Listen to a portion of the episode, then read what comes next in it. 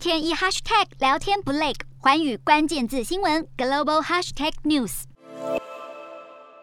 俄罗斯出兵攻打乌克兰迈入第五天，而各界的声援以及制裁从没停过。欧盟也决定打破原则，资助购买并运送武器给乌克兰。一名消息人士表示，欧盟执委会预计花四点五亿欧元（大约新台币一百四十二亿元）的欧盟资金来资助向乌克兰运送武器。消息人士称，另外五千万欧元将用在医疗用品等其他也将运送至乌克兰的设备。除了给予乌克兰急需的援助外，欧盟也针对俄罗斯祭出新一波制裁。而非欧盟成员国的挪威以及瑞典也跟进宣布，针对俄国航班关闭领空。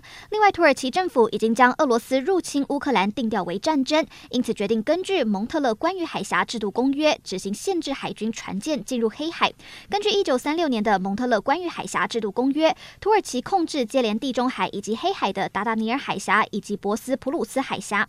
这条公约赋予土耳其监管海军军舰通过的权利，并在战争时以及受到威胁时关闭海峡，禁止外国军舰通行。不过，俄罗斯以及乌克兰的船舰仍然能返回自己的基地。另外，科技巨擘也纷纷发声明制裁俄罗斯。Google 在声明中表示。将暂停俄罗斯政府出资的媒体在 Google 各平台上赚钱，跟进 YouTube 以及脸书来声援乌克兰。